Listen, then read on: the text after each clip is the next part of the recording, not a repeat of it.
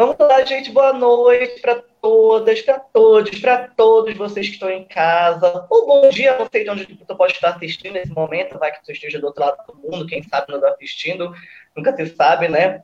É, sejam bem-vindos, sejam bem-vindos novamente à nossa podcast de hoje, com uma convidada queridíssima, que a gente queria trazer para cá, né, né Andressa? Já estava há tempo, já. a gente tem que colocar a Cris na nossa live tocar e a gente conseguiu, nós trouxemos a Cris para nossa live de hoje e a Andressa vai fazer as apresentações. Primeiramente, boa noite para as duas, antes de mais nada. Boa noite, Felipe. Boa noite, professora. Boa noite. Boa noite a todos que estão nos acompanhando.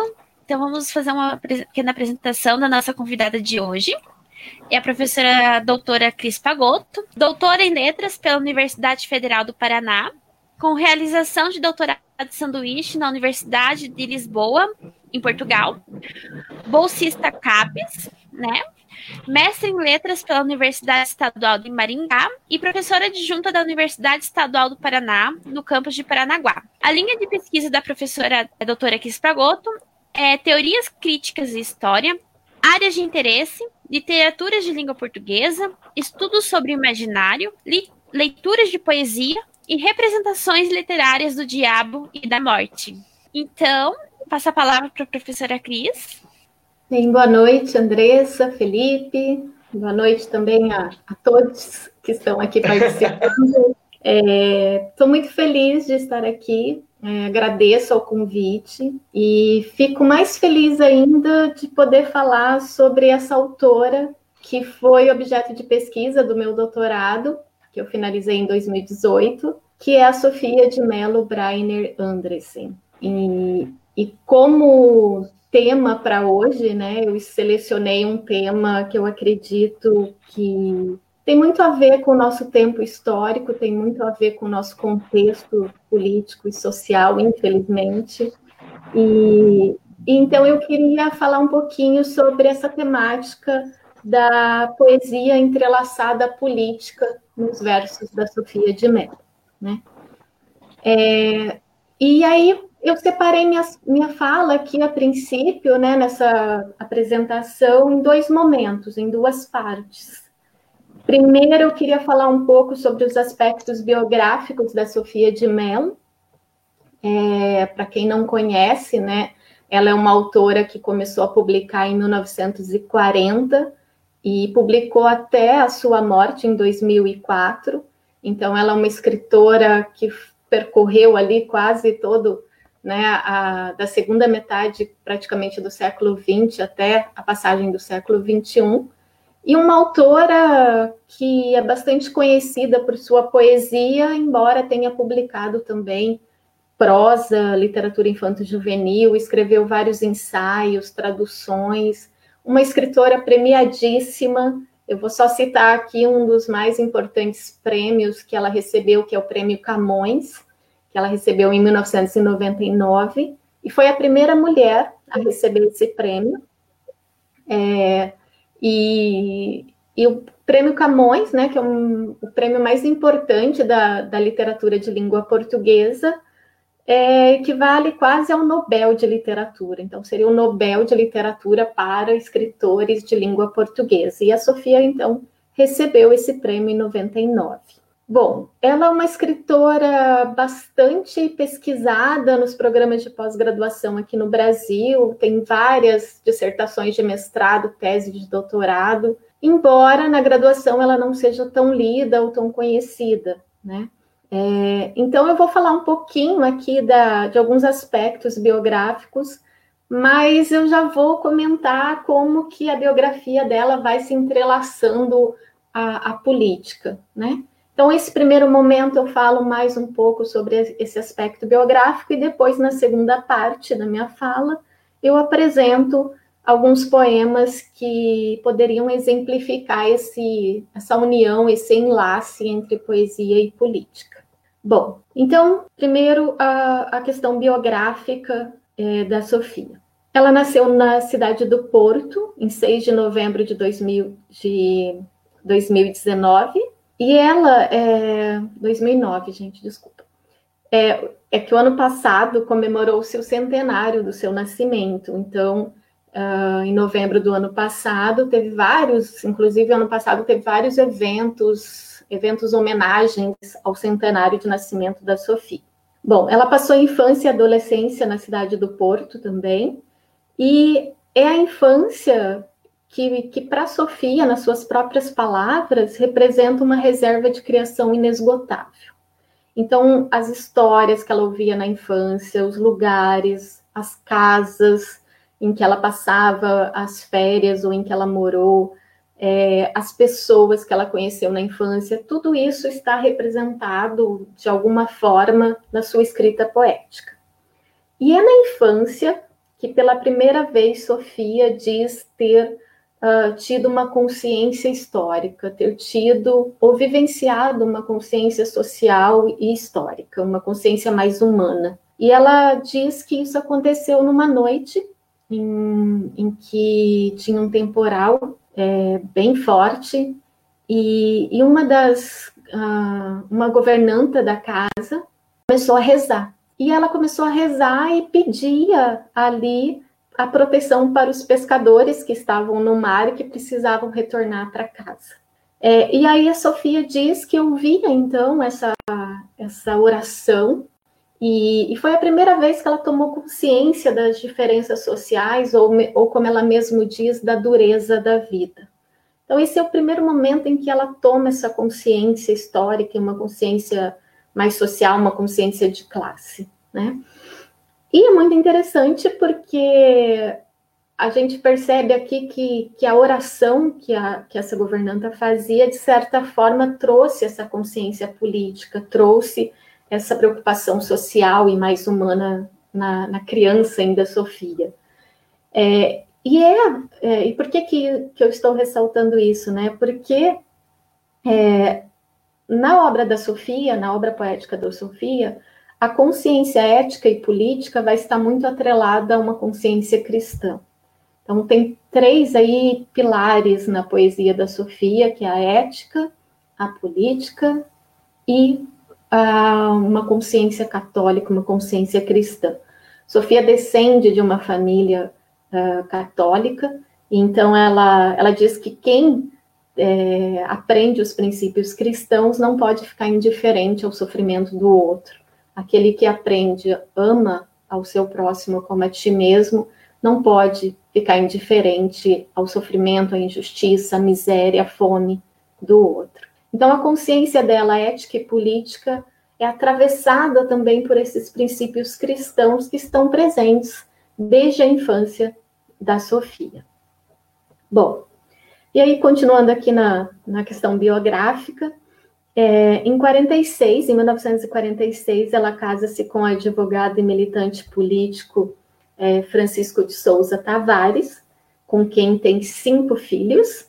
Inclusive, Jorge de Sena tem um poema lindíssimo sobre a Sofia, e ele pergunta assim nesse poema: Filhos diversos, como os dá ao mundo?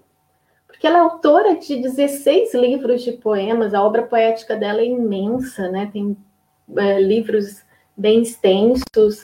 Uh, então, ela escreveu muita poesia e teve ainda cinco filhos. E ele pergunta quase como uma pergunta espanto, uma pergunta admiração, né? Filhos e versos, como os dá ao mundo?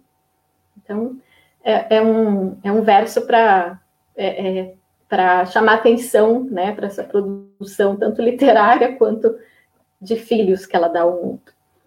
Bom, e aí, a partir da década de, 60, de 50, desculpe, ela vai morar em Lisboa. É, e é a partir da década de 50, e mais especificamente da década de 60, que a Sofia vai se engajar na vida política, que se vai engajar no, nos movimentos políticos contra a ditadura do Antônio Salazar, né? Então é a partir aí da, desse momento em que a poesia dela também ganha um, uma preocupação mais política, uma preocupação mais com o outro. Os primeiros livros publicados por Sofia, o primeiro foi em 44, até 1950, eles têm uma preocupação.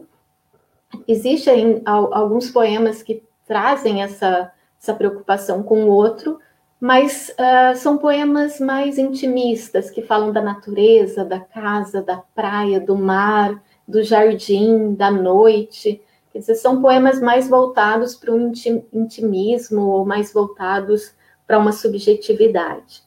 E aí, a partir da década de 50, quando ela se engaja nesses movimentos políticos ao lado do marido e dos amigos e de outros intelectuais portugueses, é que essa preocupação com a situação concreta histórica, com os fatos históricos, ou com aquilo que eu chamo de, um objet, de um, fatos objetivos históricos, surgem mais na, na sua poesia. Né? Então, a partir da década de 50, e mais especificamente da década de 60, é que ah, os temas políticos aparecem mais na sua poesia. Bom, e aí, é, a gente consegue perceber que isso está aliado também, é, essa preocupação né, política nos seus versos está entrelaçada à sua vivência cívica. Então, é um engajamento literário, um engajamento político estético, mas é também um engajamento ético. Então, eu vou citar aqui só a, a, alguns exemplos de uma participação mais civil da Sofia nos rumos políticos do seu país. É, e aí, quando eu falo assim, a cidadã Sofia, ou, ou a, a, pessoa Sofia, a mulher Sofia, né, como que ela se posicionou diante da, da ditadura e diante desse contexto opressor que ela tentava, junto com o marido e com outros intelectuais, enfim, se opor a esse universo de opressão, de censura, de cerceamento. Bom, é, uma das primeiras ações mais é, cívicas da, da Sofia foi quando ela apoiou a ditadura a presidente de Humberto Delgado em 1957. Então, ela, esse era o candidato que se opunha a Antônio Salazar. É, ele tinha claramente um apoio popular, é, o, o, assim, tinha uma simpatia, inclusive, e havia grande parte da população que o apoiava, mas ele perdeu de lavada para o candidato que o Antônio Salazar, é, é, que era do seu partido e que ele defendia, né? É, e aí tudo indica que foi uma, uma eleição um tanto quanto fraudulenta. Mas, enfim. E aí, é, isso foi em 57. Em 1958, ela publica Mar Novo, que é considerado quase um, um, livro de ruptura, um antes e um depois na produção poética da Sofia. E vejam que título sugestivo, né? Mar Novo. Isso pressupõe que existia um, um mar antigo. E o mar é um, um elemento né, da paisagem portuguesa, da história portuguesa, do contexto é, histórico, cultural, da, da própria identidade do povo português. E aí ela, ela dá uh, o título a esse livro de 58 de Mar Novo.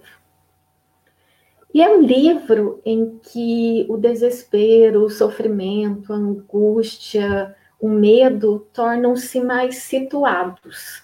A gente consegue perceber, lendo esse livro, que tudo isso parece mais datável, é, mais relacionado a um contexto histórico que era vivenciado, então, por Sofia. E por todos os portugueses, claro, também, né? E aí eu vou citar aqui um, um exemplo de um poema desse livro Mar Novo, e que não tem um título e que diz assim: Este é o tempo da selva mais obscura. Até o ar azul se tornou grades, e a luz do sol se tornou impura. Esta é a noite densa de chacais, pesada de amargura. Este é o tempo em que os homens renunciam. É, esse é um poema, então, que seria um poema uh, que tem um viés político, que tem uma, uma inclinação a, a, a, representar os rumos históricos ou contexto histórico daquela época, da década, começo da quase da década de 60, mas vejam que ele não é um poema altamente datável, altamente histórico, né? Ele pode ser lido em qualquer época, Porque hoje também, né, ao ler esse poema, a gente consegue perceber que o tempo é de uma selva mais obscura, ou o ar azul se tornou grades. Estamos vivendo um contexto de confinamento, de isolamento, né? De, claro que não, não é o mesmo é, a mesma representação, mas é um poema que, se, se for lido fora daquele contexto é, histórico da década ali de 50, final da década de 50, a gente consegue com, compreender toda a angústia, né, toda essa ideia de que existe um país que está aprisionado, que está cerceado, né, e que é, é, é um tempo pesado de amargura. Então, é um poema que reflete não somente aquela época, mas poderia refletir qualquer outro momento histórico, né? Bom, e aí eu vou citar mais dois poemas desse livro ainda, Mar Novo, é, e os dois poemas foram dedicados ao marido Francisco.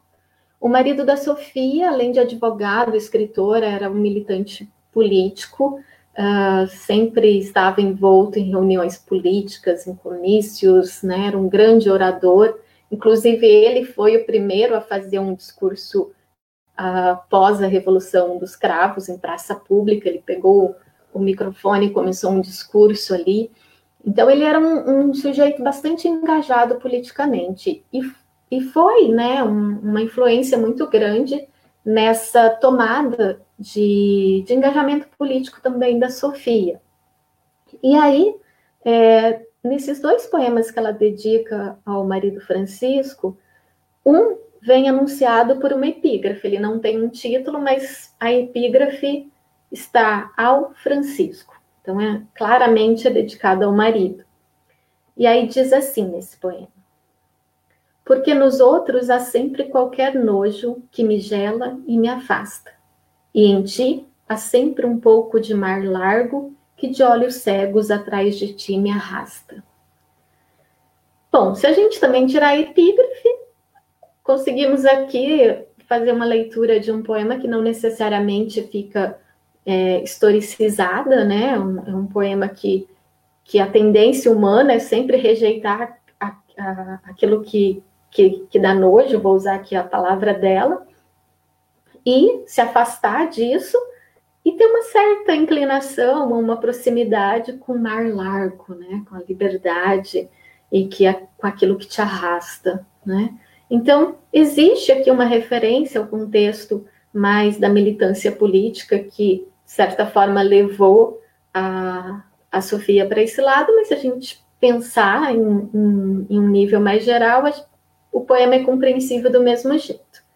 E o outro poema que ela dedica ao Francisco chama-se Porquê. É um poema que eu vou ler só a primeira e a última estrofe. E, e também é um poema que o nome do marido não é citado. Existe aqui um tu, mas esse tu ele não necessariamente marca, ele marca referência ao Francisco, mas também não marca, né? Desconhecermos o contexto histórico ou essa alusão aqui que a crítica né, é, diz que o, que o poema, e ela também se refere que o poema foi dedicado a ele, mas se não sabermos disso, não, não, não impede uma leitura. E aí, nesse poema, ela diz o seguinte: Por que os outros se mascaram, mas tu não? Porque os outros usam a virtude para comprar o que não tem perdão porque os outros têm medo, mas tu não. Porque os outros vão à sombra dos abrigos, e tu vais de mãos dadas com os perigos. Porque os outros calculam, mas tu não. Então, é um poema também dedicado ao marido, como ela própria referencia, mas que em nenhum momento vem aqui, né, essa marca histórica, esse contexto. E num, num, num período de ditadura, de opressão, é, de vigilância, é, de injustiças, sempre tem aqueles que vão à sombra dos abrigos e aqueles que vão de mãos dadas aos, com o perigo. Né? Então, é um, é um poema que pode ser lido pensando no contexto histórico da ditadura portuguesa, mas que também transgride ou é, transcende todo aquele universo histórico e pode ser lido em qualquer época, porque em qualquer época de vigilância, de medo, de cerceamento das liberdades, existem aqueles que vão à sombra e existem aqueles que vão de mãos dadas com os perigos, né? Então é um poema que está relacionado a um, a um contexto histórico português, mas que também pode ser lido em qualquer outra época, né? E aí, só para finalizar essa parte da biografia, ela também participou de um movimento que foi chamado 101 Católicos, em que ela e o marido assinaram uma carta em que se opunham à política ditatorial do, Salazar, que era favorável à guerra colonial, né? Ele queria manter as últimas colônias portuguesas, Angola, Moçambique, e, e a, a, intelectualidade católica, Sofia, o marido, eles eram contrários a, a manter essas colônias e também contrários a, a essa ideia de que a Igreja Católica deveria se unir às decisões políticas, né?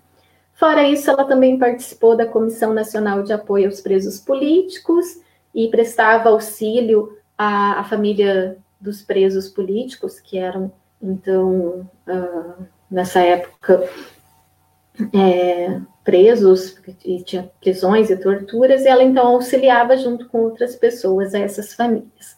O marido dela, inclusive, foi preso, se não me engano, duas vezes. Ela foi interrogada várias vezes, a sua casa foi constantemente alvo de buscas, enfim. Então, ela viveu esse contexto aí de cerceamento, de vigilância muito fortemente.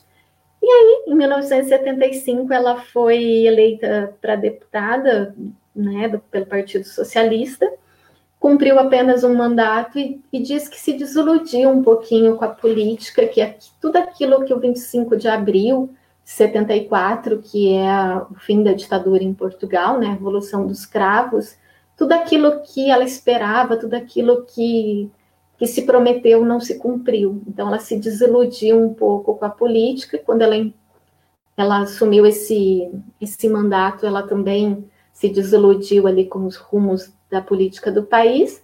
E aí, num dia, ela conta, assim, um episódio anedótico. Ela disse que estava saindo do, da Assembleia Constituinte, andando a pé. Aí ela passa por umas crianças que estavam brincando na rua e as crianças, olha, é a Sofia, é a Sofia. E aí ela se espanta e diz, mas como, como é que vocês me conhecem? E as crianças falaram, né? Ah, a professora está lendo um texto seu na, na, na escola e, e ela mostrou um retrato seu. Então, as crianças a reconheceram. E aí, quando as crianças disseram isso, ela então, de repente, se deu conta que a verdadeira participação política dela era através da literatura né?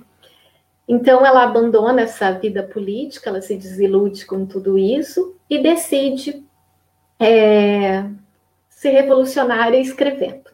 Então ela, ela acredita que a, a revolução se, fra, se faz através das palavras, se faz através da, da escrita poética, né? E aí, só para finalizar, é, eu vou ler um poema em que ela considera que a palavra poética é sagrada. E não se pode usar a palavra como moeda de troca. Ela não serve para o capitalismo das palavras, né? E aí ela escreveu um poema chamado Com Fúria e Raiva, que é de junho de 1974, em que ela diz assim: Com fúria e raiva, acuso o demagogo e o seu capitalismo das palavras pois é preciso saber que a palavra é sagrada, que de longe, muito longe, um povo a trouxe e nela pôs a sua alma confiada. De longe, muito longe, desde o início, o homem soube de si pela palavra e nomeou a pedra, a flor, a água. E tudo emergiu porque ele disse: Com fúria e raiva, acuso o demagogo que se promove à sombra da palavra e da palavra faz poder e jogo, e transforma as palavras em moeda, como se fez com o trigo e com a terra. Então, ela vai condenar esse uso da palavra como retórica, o uso da palavra pelos demagogos, pelos políticos, que usam a palavra para convencer, que usam a palavra para oprimir, que usam a palavra de um modo que não revela a verdade, que não traz a liberdade, que não traz uma desalienação. Então, a poesia para Sofia, ela é revolucionária porque ela desaliena as pessoas, ela desoculta, ela traz a liberdade, ela traz o, o descobrimento. Então, ela é revolucionária nesse, nesse sentido. E tem um outro poema, para finalizar, então, aqui, é um poema chamado Nesta Hora, de 20 de maio de 74, e que diz o seguinte: eu não vou ler todo ele, só vou ler a, as três primeiras estrofes. Nesta hora limpa da verdade, é preciso dizer a verdade toda, mesmo aquela que é impopular, neste dia em que se invoca o povo. Pois é preciso que o povo regresse do seu longo exílio e lhe seja proposta uma verdade inteira e não meia verdade. Meia verdade é como habitar meio quarto, ganhar meio salário, como só ter direito à metade da vida. O demagogo diz da verdade a metade, e o resto joga com habilidade, porque pensa que o povo só pensa metade, porque pensa que o povo não percebe nem sabe. Então, é, são poemas aqui, né, que refletem tanto um contexto antes da, da Revolução dos Cravos e que depois revelam um, contexto posterior à Revolução dos Cravos, mas que traz uma certa desilusão, um uma certa amargura, um certo pesar por um, um dia limpo, como ela diz no poema, é, em que ela expressa né, a, a, Revolução dos Cravos. Então, ela, é, ela diz que esse dia não se cumpriu.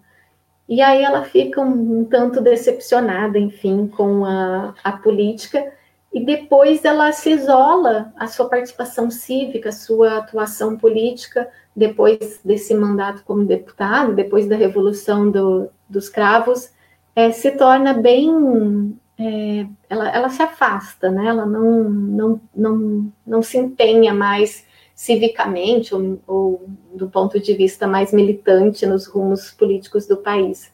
E aí, então, ela prefere fazer política através da sua poesia, né?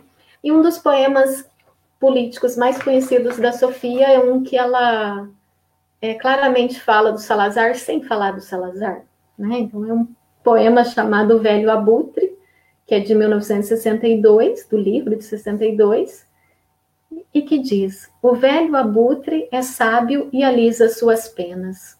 A podridão lhe agrada e seus discursos têm o dom de tornar as almas mais pequenas. Então, é, é, são alguns exemplos né, que eu trouxe aqui para vocês, tem vários outros que, que, depois aqui na nossa conversa eu posso ilustrar, mais alguns, mas são poemas em que ela reflete um pouco desse, dessa preocupação né, com uh, o cerceamento da liberdade, a injustiça, a vigilância, e aí ela tenta então demonstrar que a sua poesia pode ser revolucionária através do, da palavra. A palavra é a revolução, a palavra poética é aquilo que pode mudar esse contexto social, né? Então esses são alguns apontamentos iniciais e aí eu acho que a gente pode ir conversando, dialogando, e eu vou explicando mais algumas coisas. Com certeza, nós temos algumas perguntas, alguns comentários é, já. Eu, estou aqui, mas antes de abrir o comentário, eu queria é, primeiro parabenizar a Cris pela fala maravilhosa, pelos textos incríveis que associam. Estou bem melhor agora nesse. Já estava conhecendo com a Maria, que a Maria pesquisa também ela, mas agora contigo estou é, vendo outros textos também. É, Cris, eu tenho, eu tenho duas perguntas. É, na verdade, eu não sei se são duas, se são três, ainda, é, porque tem uma, é, tem uma com cara de duas, eu estou nessa dúvida. É, uma coisa que eu achei muito interessante que tu falaste é que ela é muito pesquisada na pós-graduação, mas ela é esquecida na graduação. É, a minha primeira pergunta seria: conseguiria explicar por que na graduação dela não ser é, dela não ser olhada, não ser pesquisada e só ser vista somente na pós-graduação, uma questão é, que envolve escolhas ou, ou tem alguma coisa que interfere nessa, nessa chegada dela na graduação ou algo do gênero. E a segunda, na verdade, sabes muito bem, se eu sempre revelei para ti, que cartas portuguesas revolucionou minha vida. E as novas cartas portuguesas justamente no, vieram justamente na mesma época que a Sofia de Mello.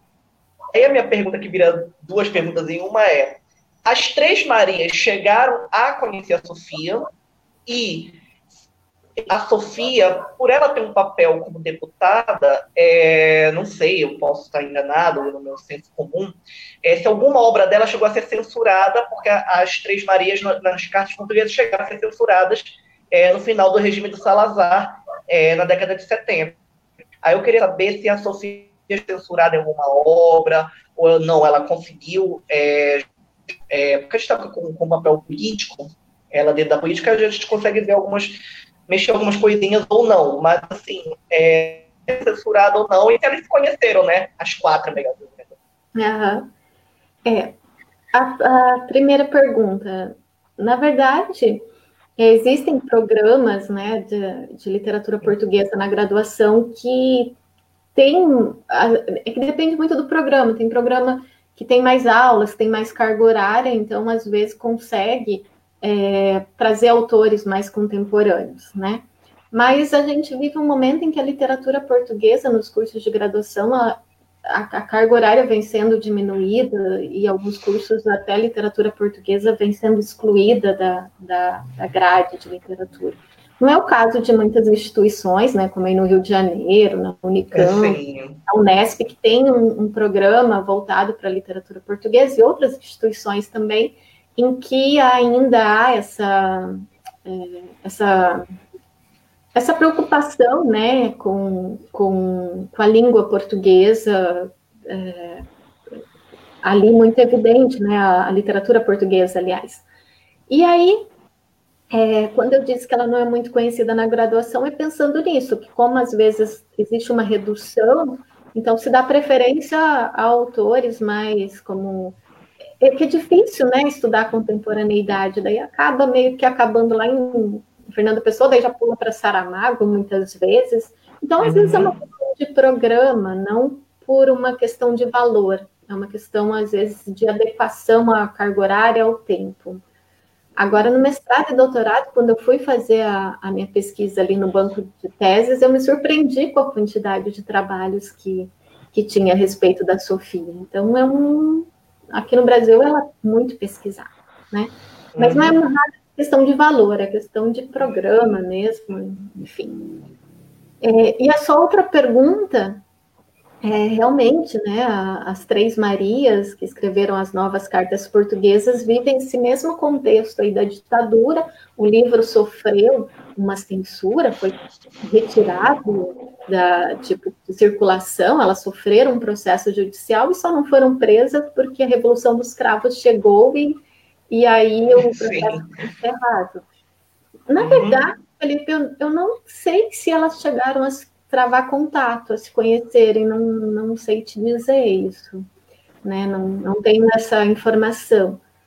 Agora, quanto à a, a, censura, a Sofia não, não sofreu nenhuma censura é, assim explícita de ter um livro, um poema recusado, até porque esse poema mesmo do Velho Abutre, que, que é claramente uhum. o Velho Abutre é o Salazar, não se fala no nome de Salazar. Então, é, é um, um quando existe um, um, uma ditadura muito opressiva e, e, a censura, enfim, e essa vigilância toda, existe também em contrapartida uma literatura que faz muito uso do imaginário, né? Uhum. Faz uso símbolos. O abutre é um símbolo de imagens que não necessariamente são históricas, mas são históricas, né? Uhum. Então, quem lê esse poema aqui do Velho Abutre, mesmo se desconhecer autor, o contexto e, a, e o Salazar, vai perceber e falar assim, não, mas do que está falando isso? Não é só o abutre por si só, tem alguma coisa ali por trás. E aí, pesquisando, vai descobrir todo o contexto histórico.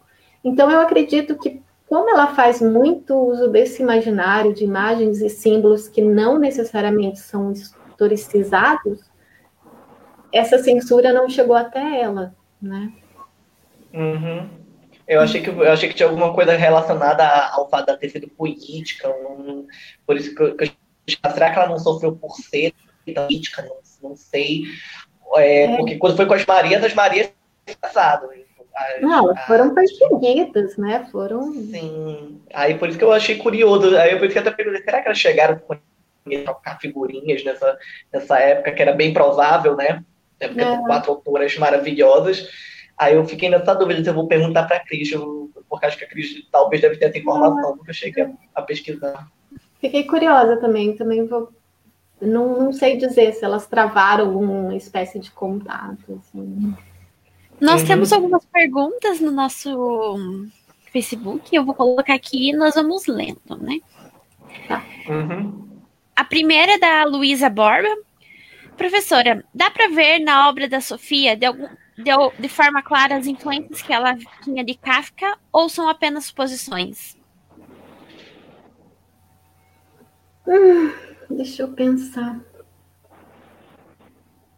Eu não vejo muita influência do Kafka, no, na, pelo menos na poesia, na prosa também, não. Não sei que, em que sentido a Luísa está pensando aí na, na influência de Kafka, né? Porque quando eu penso em Kafka, penso muito na questão do absurdo, na questão do desse real que, que surge, mas um real que é mais ficção, que é mais absurdo que a própria realidade, né? Então, não sei se é uhum. dessa maneira que ela está pensando. Mas eu não vejo influência, não, não sei se depois ela quiser especificar um pouquinho mais na. na... Se estiver assistindo, é, Luísa, se você estiver assistindo, pode perguntar de novo, tá? Que está em aberto. É... Não tem qual sentido que ela pensou, né? Mas na poesia não, não tem isso, assim. Não. Vamos passar para a próxima. Uma Sim. pessoa que não Nem conheço. Ah, é, é, né? nem conhece. Né? Quer que eu leia, Andressa? Pode ser. Então, a Maria de a gente nem conhece, né? Pessoa novíssimo. É, sobre a moralidade, o que você diria sobre o ponto do homem? Aí há, de certa forma, um modo de avisar a sociedade ao olhar para o próximo? Será que com esse poema a autora gostaria de fazer a população acordar para os fenômenos de cunho social? É, é, não é um poema, né? É um conto. é, um, é prosa, então é um conto em que ela publica em 1962 também, nos Contos Exemplares. E, e, esse conto, em especial, tem uma, um contexto bem interessante, porque em entrevistas, em depoimentos, a, a Sofia diz que, que o tema, né, o, o, aquilo que motivou a escrita desse conto tem a ver com, com um fato histórico, com um fato real. Então, ela estava andando na, eh, na cidade do Porto e ela, então, viu um, um homem, né, um pobre que estava, assim, passando, e aí foi que ela que deu origem a essa escrita, né? Então a, a, escrita tem a ver com esse momento real, com esse momento histórico que que acaba invadindo depois a escrita do, do conto. E é um conto que, aquilo que eu falei, né, que ela tem uma consciência é, cristã que se alia à ética e à política, esse conto acho que é um bom exemplo disso, porque ela faz essa aliança entre esses, esses três é, sentidos aí, né? Então ela, ela fala da, da questão, é, é porque esse homem, para quem não, não, não leu o conto, ou quiser ler depois, esse homem é a própria representação de Jesus Cristo, né? É o pobre, é o Jesus disfarçado de pobre, uhum. é uma imagem bem é, bíblica, né? E aí, então, é, ela diz, né, que, que esse homem chamou atenção e ela o vê e que era impossível ficar indiferente a toda aquela, aquela pobreza, aquela miséria, aquele sofrimento, e ela vê o sofrimento estampado na, na face desse homem, mas quando ela se volta para. Ela passa e quando ela se volta para ver o homem novamente, ele tinha sumido. Né? Então, existe aí uma aliança entre um, um posicionamento ético e, e, uma referência bíblica, e depois ela diz, né, em depoimentos, que os, os pobres existiam muito ali no, na, na, cidade do Porto, no Algarve, que é um, um lugar, é, o litoral ali, né, e, que depois, na década de 60, o Estado Novo expulsou todos os pobres da rua para mostrar uma propaganda de, de políticas públicas eficazes, alguma coisa assim, né? E, e aí ela conta isso, né? Que, que depois ela não via mais esses pobres, eles sumiram de repente. Então, é, ela desse conto ela diz não, ele está ali, a cara do sofrimento, é, é, é a representação também desse sofrimento, da miséria humana estampada nesse homem, que depois claramente tem uma alusão bíblica a Jesus. E é um, um ponto que nasceu de um episódio, de um confronto com o outro que foi real, que foi assim mesmo. A Cris falando dos pobres, a Cris falando dos pobres agora me, me vem. Será que essa história não se repete? Porque aqui a gente passou por esse mesmo processo na Belle Époque, quando, quando, quando tiravam os, os mendigos, os pobres, para trazer uma propaganda de uma cidade mais limpa. Então, uhum. eu, eu, a brincar que a gente teve duas Belle Époques. A Belle Époque original, que foi a, a do início do século, que varreu a, a cidade, varreu o centro do Rio de Janeiro, o centro do Rio de Janeiro foi todo modificado, foi botado abaixo para refazer um centro, em criar um centro é, com uma cara mais parisiense. Os pobres foram todos mandados para os morros, para o que hoje a gente chama de que na época se chamava favela, hoje já estão mudando para a comunidade, o nome. E mais recentemente, agora, com a, com a Copa das Olimpíadas, fizeram esse mesmo processo de Sim. tirar o pobre, não sei o que, botar em áreas mais afastadas. Aí, por isso que eu digo, aquele, como, aquele painel que colocaram na, é, entre o caminho do aeroporto. Eu esqueci a comunidade que, que é a maré. É a, a maré, maré, né? Que, fizeram colocar, um... Isso, para realmente. É, é, a história se repetindo, é, é cíclica para o que a gente passa é a mesma coisa, né? Daí você tem uma, uhum. uma, uma expulsão dos pobres da rua, da miséria, do, da, da pobreza, enfim, e, mas é só uma transferência, eles mudam só de lugar, né? Sai do, do lugar turístico ali, mas vão para outro lugar. Então, ela, ela até escreveu na matéria no jornal sobre essa, essa questão, né? Como o turismo acaba excluindo os pobres e não tem uma. Eu não me lembro a palavra que ela usa, mas ela diz como a, o turismo acabou sendo é, elitizado, acabou acentuando as diferenças de classes. É isso que ela diz nesse texto. Uhum. É, a gente também tem alguns comentários, né? Assim, temos o da Ivanise no, lá no começo, Prof. Cris mandou um com emojizinho. Adoro, Ivanise. Iva, um beijo para ti, saudades também. Saudades. Temos um da Dariane, do, daquele primeiro poema que a professora falou, né? De, gra, de a professora Patrícia também. Também ah, nos acompanhando. Uhum. A Maria sobre os, os primeiros poemas que a professora declamou, né? É Ela bem falou, é isso. É bem isso. É fácil, pode falar, André. É bem isso, Cris. Parece que os escritos da Sofia se encaixam em qualquer época, inclusive a nossa. Esse é o comentário da Maria sobre o poema do, do Salazar, da Butre. Ah. Esse poema é demais. A professora Patrícia também comentou que o poeta desnuda o mundo com o olhar e o coloca em palavras.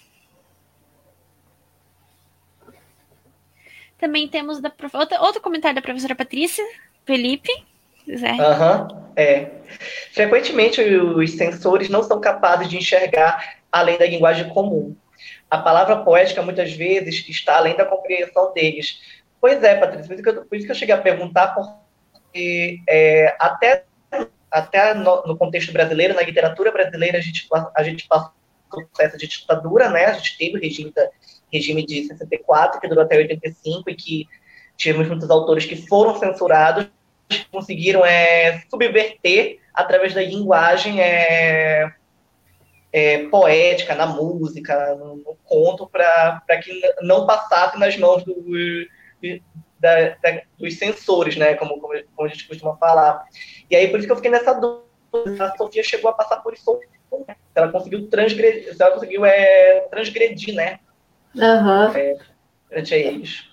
Posso ler um poema que talvez elucide um pouquinho mais? Eu tinha selecionado uhum. vários outros, mas daí eu vi que eu já tinha falado demais e não quis me estender muito. Que nada, aqui pode falar é, é bem interessante, né?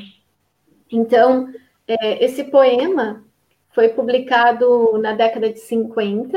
É, na verdade, é, é, narra, é quase um, uma história aqui narrativa, né, narra, narrada nesse poema, que se chama Catarina Eufêmia, que é o nome de uma personagem histórica, uma mulher que realmente existiu e que morreu, que foi assassinada em 1954.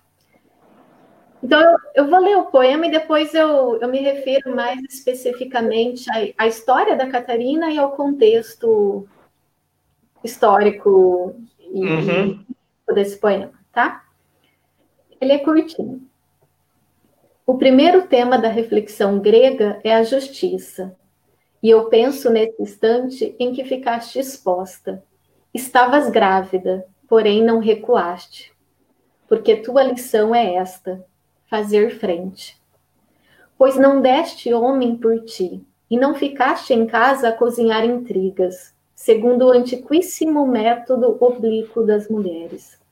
Nem usaste de manobra ou de calúnia, e não serviste apenas para chorar os mortos. Tinha chegado o tempo em que era preciso que alguém não recuasse, e a terra bebeu o sangue duas vezes puro. Porque eras a mulher, e não somente fêmea. Eras a inocência frontal que não recua. Antígona poisou a sua mão sobre o teu ombro no instante em que morreste. E a busca da justiça continua. Então, esse é um poema que, que narra como a Catarina Eufêmia foi brutalmente assassinada. Né? A Catarina era uma trabalhadora rural do Alentejo, então ela era uma ceifadora. E nessa época, ali na década de 50, ela foi assassinada em 54, é, o Salazar claramente começou, ele era contra a industrialização portuguesa, é, porque ele achava que a industrialização poderia até sindicalizar os trabalhadores, e eles sendo sindicalizados, eles poderiam se revoltar e fazer manifestações e protestos e exigir seus direitos. Então, ele, ele tinha uma postura meio contrária a essa industrialização e ele era muito favorável à agricultura, né? Então, ele dava muito apoio à agricultura, enfim. E nessa época, ele ele fazia uma grande propaganda da, das plantações do Alentejo, que era o celeiro de Portugal, enfim. Só que essa propaganda do Salazar, olha o demagogo aí que faz capitalismo com as palavras, né? Uhum. Ou da, da meia-verdade. É, em contrapartida a essa política e mostrar que o Alentejo era o celeiro de Portugal, existia por trás disso uma exploração da mão de obra, principalmente feminina porque as mulheres ganhavam acho que até menos da metade que os homens ganhavam ceifando o campo nas plantações. Então, é, a, e ganhavam muito pouco. Uh, os trabalhadores passavam fome enquanto o Alentejo estava produzindo, produzindo trigo, produzindo trigo, né? Só que isso estava explorando a população rural mais pobre. E a Catarina, essa trabalhadora, é, junto com outras mulheres, elas queriam reivindicar melhor, é, melhores salários e uma jornada de trabalho mais justa. Então, ela e outras mulheres, também ceifadoras, foram, é, estavam encaminhadas para ir conversar com o dono da propriedade rural. Só que aí o dono da propriedade rural foi avisado que elas estavam a caminho e ficou com medo de um motim, enfim, né? Aquela coisa absurda. Talvez aí entra Kafka. E aí é, ele chamou a polícia. A polícia, então, é, já estava esperando na propriedade. Elas chegaram, a polícia já estava lá. E aí um tenente chega para Catarina. Catarina é aquela que, que toma a frente, né? Por isso que aqui no poema ela diz aqui, porque a tua lição é esta, fazer frente. Então é ela que toma a bandeira, é ela que que se coloca ali como porta-voz da, daquelas mulheres. Então, ele chega para Catarina e diz: O que tu queres? E ela responde alguma coisa: Ah, queremos pão. Né? Tem uma frase, ela, ela diz mais alguma coisa, mas agora eu não me lembro. Mas basicamente, queremos pão. E aí ela recebe uma bofetada na, na cara, cai e leva tiros desse, desse tenente da polícia, né? E a, aí a história vai se misturar um pouco ao imaginário, à ficção, ao mito já, porque a Catarina virou um símbolo, um ícone da resistência feminina, né, da, e da resistência dos trabalhadores em geral nessa época. Então, ela virou um ícone do Partido Socialista. E aí, é, segundo aí, já, já começa a misturar realidade e ficção, ela estaria grávida quando ela foi assassinada. Por isso é que na, na poesia se diz, né, a terra bebeu um sangue duas vezes puro. Só que é, depois, né, foi feita uma autópsia e descobriu-se que ela não estava grávida. Mas aí a imaginação, o imaginário, o mito já, já fundou uma outra realidade, né? E, e essa uhum. realidade que, que meio que se tornou a, a real, a verdade nesse sentido. Então, uhum. esse poema, claramente, ele foi publicado no, no auge ali da ditadura do Salazar, no entanto, não, não, não teve essa censura. Concordo com aquilo que a Patrícia falou, que às vezes não sabem, não compreendem a, a genialidade desse poema, enfim, né? E ele uhum. termina com uma frase que, para mim, transcende ou transgride qualquer tempo histórico. E a busca da justiça continua. É uma frase que a gente pode repetir em qualquer época histórica, né? A busca da justiça continua, continua lá na década, continuou na década de 50, 80, hoje é uma busca que está sempre presente, enfim. Então vejam que esse poema, né, é preciso conhecer todo o contexto aqui uh, da, da história da Catarina, mas é um poema que fala claramente, né, da, da justiça, da liberdade, de alguém que que não recuaste e morreu. Então, uhum. não foi censurado, né? Sim. A Luísa chegou a responder aqui a relação que ela fez. Coloca aqui. Prof, a questão do Kafka, é, há o texto cigano, onde Sofia trata de corpo e espaço, corpo, espaço, dança, etc. E essa representação do corpo se desloca também é presente nos romances do, do, Kafka. Por isso, fazem relação entre a obra dos dois. Ah, tá. Entendi. Ela está fazendo uma referência específica ao poema Cristo Cigano, que é um poema é, que foi uhum. uma história que o João Cabral de Melo Neto contou para a Sofia, e, e, é uma história que vem ali, né, é, da, da Andaluzia, então, ela transformou isso num, num poema no Cristo Cigano. Realmente, aí nesse sentido tem a questão, né? Tem uma questão meio.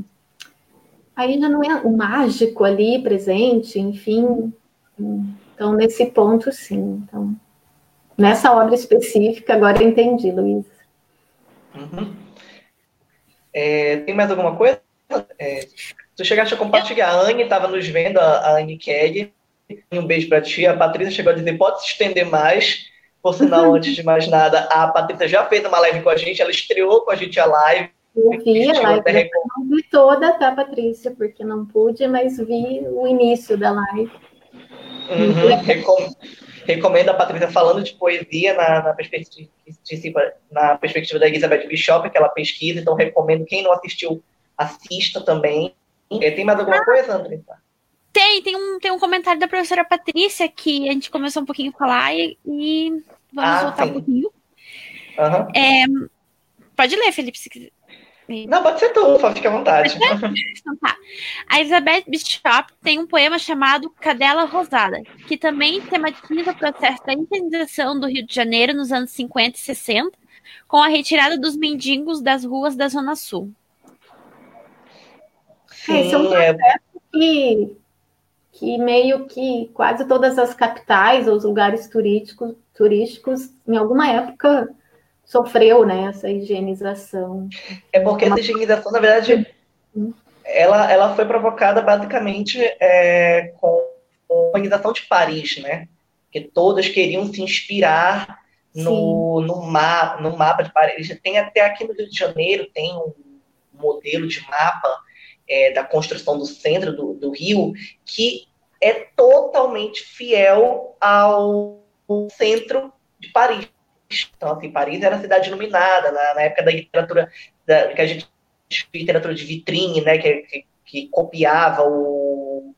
É, a Paris era o exemplo de, toda, de todas as acho que todas as urbanizações, acho que como tu mesmo falaste, acho que em todas as capitais, pelo menos, assim, chegaram a tentar copiar o modelo parisiense, né?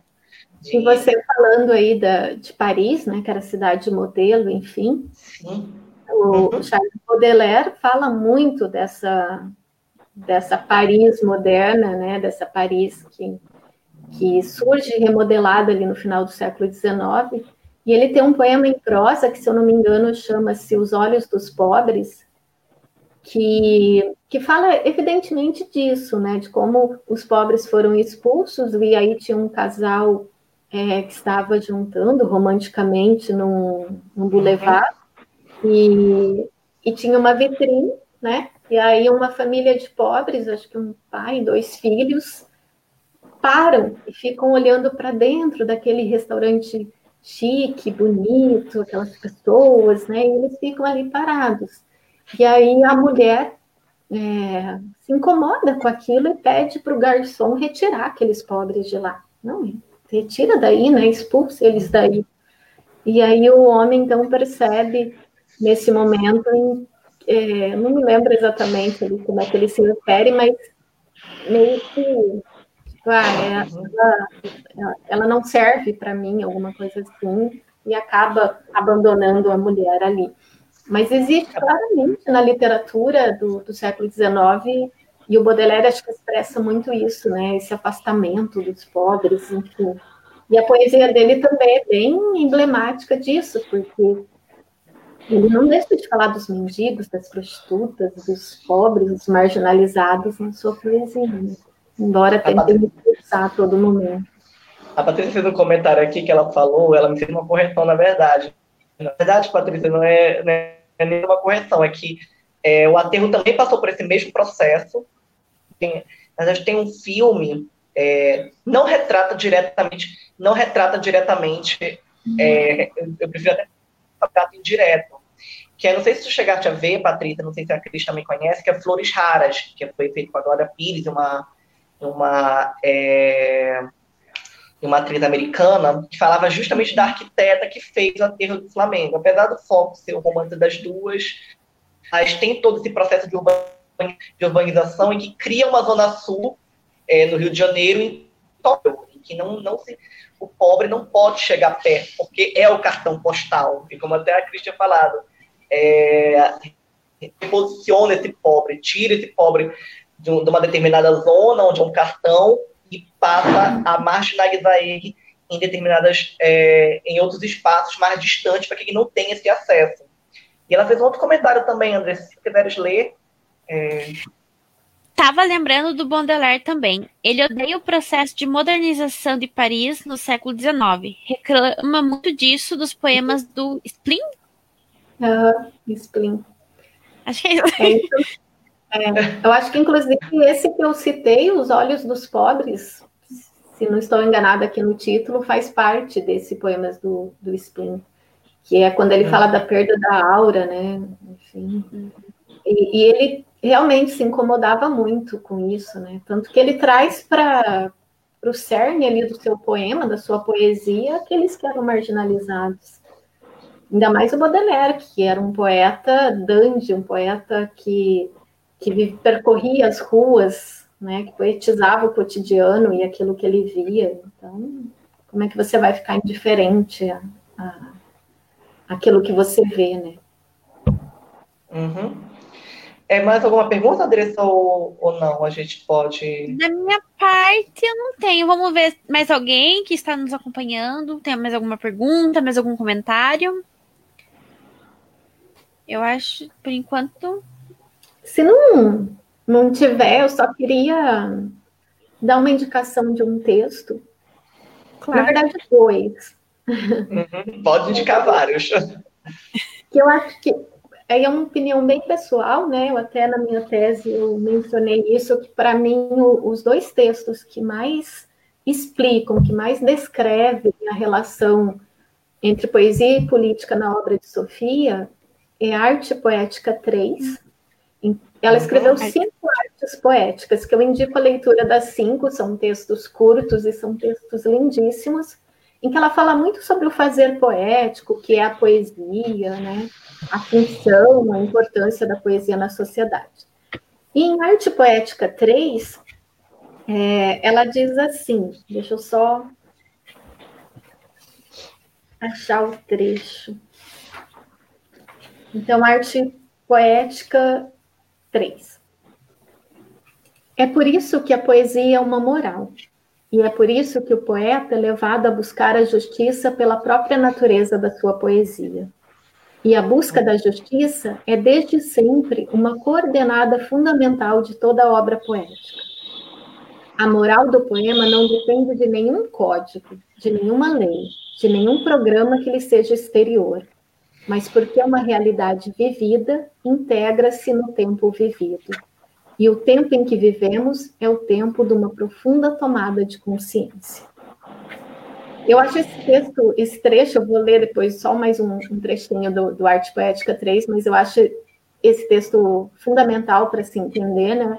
Que a poesia da Sofia não é panfletária, não é programática, no sentido de atender a um programa político específico, né? Até o Jean-Paul Sartre tem um texto que se chama O que é a literatura, em que ele fala da arte engajada, né? Uhum. E ele diz assim que o engajamento literário não é uma obra panfletária, porque isso pode, é, pode é, cortar a, a liberdade do, do, do, escritor, né? Se ele atender um programa político específico, isso impede a liberdade dele total. Então, uma obra panfletária ou programática no sentido político, ela acaba tolhindo a liberdade do artista, né? Então, o engajamento, segundo Sartre, tem uma função de ampliar a liberdade e não tolher a liberdade, né? E aí, quando ela diz aqui que o poema não depende de nenhum código, de nenhuma lei, eu acho que isso explica bem que a obra dela é política sem ser panfletária, engajada historicamente, né? Mas é um, um, um engajamento histórico que transcende, que transgride aquilo que é histórico também, que pode ser lido em qualquer outra época histórica, inclusive a nossa, né? Como o poema do Abutre que eu li, do velho Abutre, tá, tá falando de Salazar, mas quantos Salazar existem ainda hoje, né? Não é só do Salazar que está falando, está falando de todos os ditadores, de todos os políticos é, que usam da palavra como retórica, como moeda de troca, como opressão, como cerceamento de uma liberdade ou de pensamento, né? Uhum. Então, esse texto da, da Sofia eu acho bem importante, e num, num trechinho que ela, ela continua assim: o artista não é e nunca foi um homem isolado que vive no alto de uma torre de marfim. O artista mesmo aquele que mais se coloca à margem da convivência influenciará necessariamente, através da sua obra, a vida e o destino dos outros. Mesmo que o artista escolha o isolamento como melhor condição de trabalho e criação, pelo simples fato de fazer uma obra de rigor, de verdade e de consciência, ele irá contribuir para a formação de uma consciência comum. Né? Então, ela, ela sempre fala muito que o, o, o, o poeta é aquele que não tem curiosidade do real, ele tem necessidade do real. Então, ele não pode ficar isolado numa torre de marfim, né? Esse texto, portanto, Arte Poética 3, eu acho fundamental para se entender essa, essa união entre poesia e política e esse posicionamento ético da Sofia, né?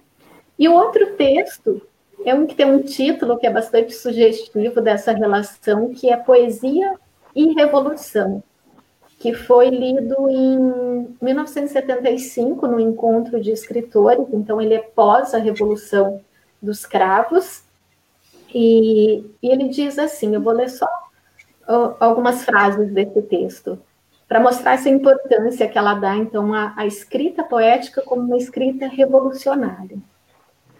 Uhum. Poesia é necessariamente revolucionária, é o não aceitar fundamental. E olha que definição linda, né? Poesia é o não aceitar. Uhum. Poesia é a implicação com o homem e com o real. Por isso, ela é necessariamente política e fundamento da política. É a busca da relação verdadeira com os homens, é a busca da justiça. Sabemos que a vida não é uma coisa e a poesia outra. Sabemos que a política não é uma coisa e a poesia outra. E aí, para mim, essa frase aqui resume quase tudo, né? Por isso, a política não pode nunca programar a poesia. E quando a palavra da poesia não convier à política, é a política que deve ser corrigida diz tudo, né? E, e aí isso mostra como em momentos é, de opressão, de ditadura, de, de opressor, a, a, poesia é perigosa, né? Os poetas, os artistas são vistos com certo receio, são marginalizados, são excluídos, ou nem precisa, né, ser a arte ou a poesia, o que querem fazer excluindo filosofia, sociologia, né? Ou a própria história, tentando manipular o texto histórico. Sabe? Então, é, é, é, a palavra ela pode ser revolucionária, ela pode ser a desalienação de uma sociedade. E a Sofia buscou a, isso através da palavra poética. A censura da literatura também, né? A gente pode também considerar também, é, é, mais recente, que no, acho que foi ano passado, que, que no governo de Rondônia fizeram uma cartilha é, recomendando serem retiradas, clássicos sendo retirados porque consideravam subversivos. Sim. A literatura também é sendo atingida, né, é, nesse processo todo. É, tem uma é, pergunta que daria. Desculpa, ah? é o que você falou das Três Marias, né? É, As novas sim. cartas portuguesas, elas foram censuradas justamente por isso, porque elas eram subversivas.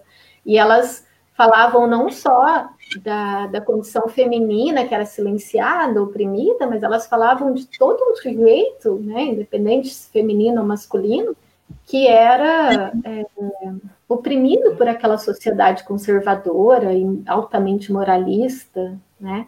Então é um texto que se tornou muito perigoso para a ditadura do Salazar. Sim, a, a perguntou aqui, é, é, vou reformular assim, falaste que falaste é, crítica a... Ai, meu Deus, agora deu um... Peraí, que a Sofia tem os três pilares né, na escrita dela. É, existem temáticas presentes no texto da, da, Sofia sem ter os três pilares que foram citados por ti? Pode ser identificado? Ai, é, existe. Eu, eu trouxe aqui uma, uma vertente temática da Sofia, né, mais relacionada à política, à ética, mas uhum. Ela tem poemas que falam muito da natureza, por exemplo, né? Então, falam muito do mar, e, é, falam muito do jardim, da casa. Inclusive, o primeiro texto, o primeiro artigo que eu escrevi sobre a Sofia foi uma análise da casa, porque a casa uhum. assume um, um espaço simbólico, né? um espaço de centro, de regenerência então é um, é um espaço simbólico muito, muito presente na, na poesia dela, na própria natureza, né? É, ela fala muito dos mitos gregos, os mitos clássicos, tem vários poemas sobre Dionísio, Apolo, é, a paisagem grega é muito presente também na poesia. Nossa, tem muitos temas. Né? Mas acho que os que mais são evidentes, além dos textos políticos, são a, os textos que falam da natureza, principalmente do mar, é, da, das referências gregas, principalmente ali da Grécia Antiga. E eu acho que o, o, o que mais ressalta é isso. Curiosamente, tu falaste no Marcre. É, Ai, não me fale, eu só lembro da graduação. Porque a professora Cris é maravilhosa. Ela fala qualquer coisa na fala e ela traz todo o simbolismo da, daquela palavra. Eu segui eu, a professora eu, ia... do mar. Eu lembro dela na aula, eu falei assim, ai meu Deus. Viajando, né? eu ia falar do mar, é, que também parece se encontra, mas também influência óbvia é, nas poesias africanas de, de literatura é, portuguesa. É, eu trabalhei ano passado, eu trabalhei é, culto no colégio de aplicação da, Uf, da UFRJ, e que sempre falando do mar, o mar, aquele que traz e aquele que leva também. E, isso, isso é, é muito, é muito assim, é, aproximação, né, que a gente, que a gente, que a gente vê essa relação do mar como, como aquilo que traz, aquilo que se, como até falaste, mar novo, aquilo que já tinha antes, que se renove, é muito, muito interessante, muito. Uhum. Nós temos um comentário da Anne, Anne uhum. Kelly. A barca dela. A barca dela, da, de Almeida. Eu acho que o, o mar, né, a Almeida. Uhum. A... Almeida isso o mar está sempre presente na cultura portuguesa, até porque faz parte um pouco do universo geográfico né, dos portugueses, aquilo que Saramago fala, aqui a terra termina e começa o mar. Então, uhum. eles, eles, estão meio que encurralados ali, né, geograficamente, um oceano na frente de si. E, e, isso é muito evidente desde as cantigas medievais, ondas de mar de vivo, enfim, porque é uma realidade presente na, no cantoneiro medieval, a, a Andressa brigando com os gatos. Né? É, gente. Não, meu gato vai brigar bem agora, né, Lexi? E, Ela tá com ciúmes ainda do pequeno. Ah, imagino. Então é, é um leitmotiv, né? Aquilo que a gente chama, chama um tema dominante, uma, uma imagem simbólica muito forte para o povo português, né? E aí a Sofia não é indiferente à, à temática do mar. E é muito interessante porque tem um poema dela, que agora acho que eu não vou achar aqui, mas tem um poema dela que ela é, se chama O Marinheiro Sem Mar. Eu, eu sou meio desmemorializada. Não, mas não fica preocupada não, prof. Mas acho que é um, um Marinheiro Sem Mar. E dá para fazer uma leitura, eu falei de Mar Novo, né, que inaugura uma, uma temática mais política na obra da Sofia, que antes ela também falava do mar, mas ela falava, ó, oh, mar sonoro, mar que canta só para mim. Então era uma relação com o mar que era mais subjetiva, que era mais emotiva, que é, que, que é um mar que está ali mais como paisagem simbólica, né, como, como emanação de sentimentos. E a partir de Mar, mar Novo, e depois, ela vai falar do mar numa perspectiva mais é, política. Então, esse marinheiro sem mar é um marinheiro que deixou o mar, que deixou as epopeias, que deixou aquele passado glorioso, épico dos portugueses, a colonização, que tem muito a ver, você falou de Angola ali, né? Tem muito a ver com uhum. Angola, Moçambique. a colonização portuguesa, né? Então, ele deixa tudo isso para trás e vai para a cidade, está perdido, está desnorteado, não sabe para onde vai, mas ele está procurando um novo significado para sua vida. Então ele é um marinheiro sem mar, que tem que se uhum. reconfigurar, que tem que é, achar um novo caminho, porque aquele passado colonial, aquele passado das navegações, aquele passado marítimo português que fez a história de Portugal, esse não, não dá mais, esse não serve mais. É um poema narrativo bem interessante, assim, bem. bem acho que, que explica bem esse novo olhar que a Sofia tem em relação ao mar. A Ariane perguntou aí do tema, né? Então, o mar ele atravessa toda a poesia da Sofia, mas ele, ele tem essa essa alusão a uma paisagem mais sentimental e emotiva, mas ele também traz um contexto político muito forte. Hum. Certo, acho que foi, acho que é só isso, né, Andressa, que nós temos para hoje. É, eu acho que sim, acho que não tem mais nenhuma pergunta, nenhum comentário. Uhum. Ai, que bom. Eu adorei participar. Queria ficar aqui falando de Sofia. é, peraí, tem, chegou aqui um, chegou, chegou um comentário aqui do. O mar sempre representando o temor ao desconhecido, do Jamil. Que mar novo configura bem isso, né? Novo é o temor, é o desconhecido. Então, aquele mar que era conhecido dos portugueses ficou para trás e agora precisa de um, de um novo direcionamento, né? De novo. E todo, tudo aquilo que é novo traz um temor também, né? E esse mar desconhecido, como te falei, né, Cris, nas, literaturas é, africanas de língua portuguesa, esse mar desconhecido é que pode trazer tanto coisa boa, ou pode trazer muita, ou pode trazer algo ruim, ou pode Sim. ser o, o espaço da esperança, o fuga, em N significados. Mas é uma metáfora infinita, né? Uhum podemos dizer. Ah, também gostei muito da live de hoje. Não, Ai, acho que não tem mais. Ai, que saudade da aula da professora. eu fico com saudade de vocês. Ainda bem que tem essas lives para matar a saudade. Né? Isso é verdade. A professora Sim. Patrícia também tem mais um comentário. Que delícia te ouvir, Cris. Saudade de conversar sobre poesia contigo. E ela ah, também uhum. fala, obrigado pela fala. Ah, claro, Patrícia, um amor também. Os comentários. Uhum. Ai, foi maravilhoso. conversando sobre poesia, tomando café e conversando sobre poesia. Que ela é leitora Imagina... de poesia e eu também, então. Imagina esses papos poéticos, gente. Imagina quantos papos poéticos devem ter surgido. Com certeza. Ali também mandou mensagem. Saudades Ai. mesmo. Uhum. A Cleirim Borba. Adorei Adoro a live. A live. É, adorei Parabéns, live. professora Cris. E também tem da Maria. Ah, Maria, Maria pesquisadora de Sofia agora. Que veio Saudade por livros, espontânea vontade. o puro, obrigado pela brincadeira.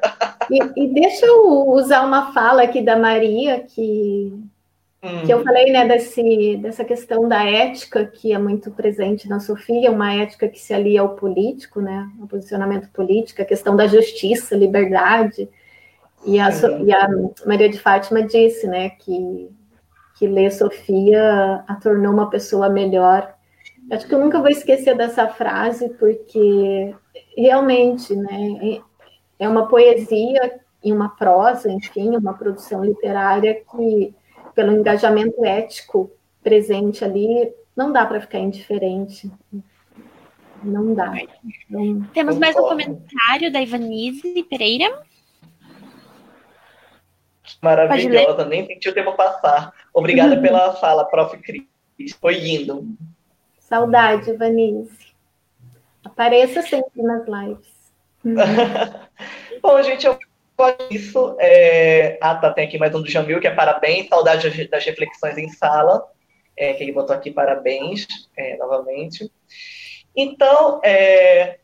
isso é verdade. Ai, até choro, igual no dia da minha defesa de TCC. Ah, meu Deus, a Maria vai ter que levar lenço do lado para ela.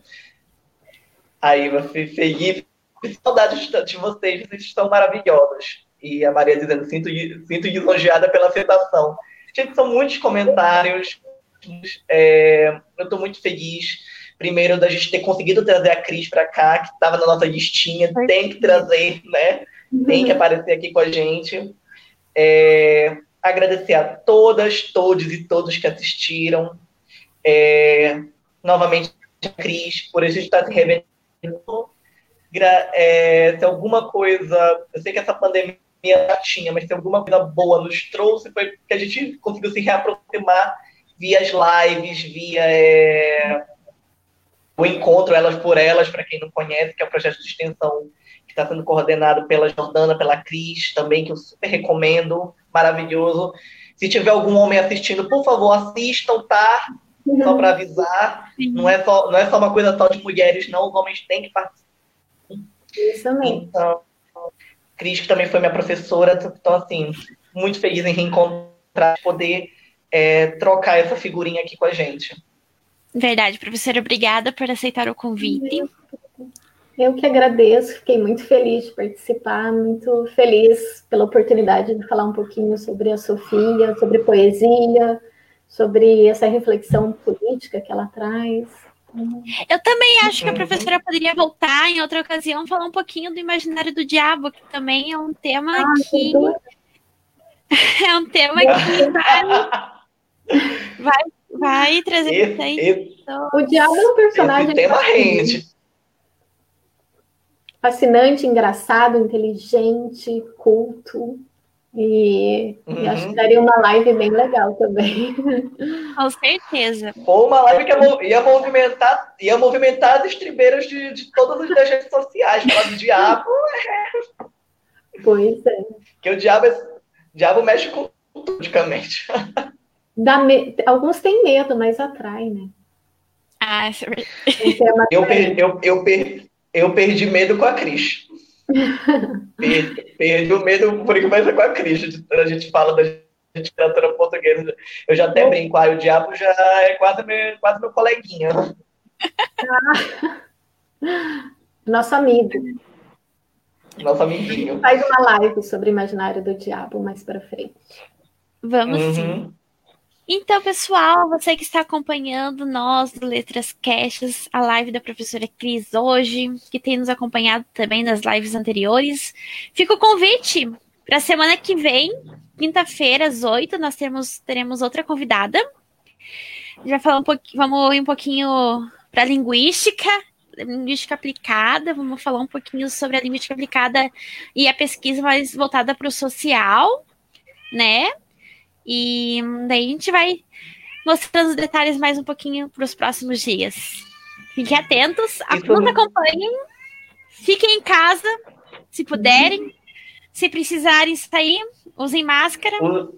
usem máscara, viseira, luva, o que tiver, pelo amor de Deus, que não dá, não dá para ficar com corona. Mas, gente, ó, é, eu agradeço novamente, me sinto agradecida por por todas, todos e todos que acompanharam. E dizer, acompanhe a gente. Semana que vem vamos estar na quinta, como falou a Andretta, a gente geralmente está na quarta, mas a gente vai para quinta na semana que vem. Então, e agora está no Instagram também. Então, nos, também nos sigam no Instagram também, tá, gente? Exatamente, lá, arroba letrascast, bem facinho. Tá. tá certo. Uma boa noite, fique em casa. E Cris, Gratidão. Eu que agradeço. Obrigada. Obrigada, professora. Obrigada. Boa noite para todo mundo. Boa noite a todos.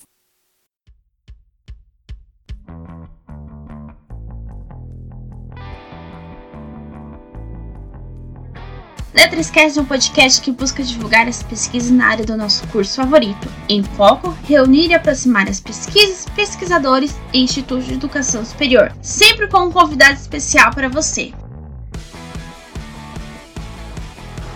Olá para ti que estás em casa nesse momento, sejam bem-vindos ao Letras Cast, o seu podcast do curso de Letras.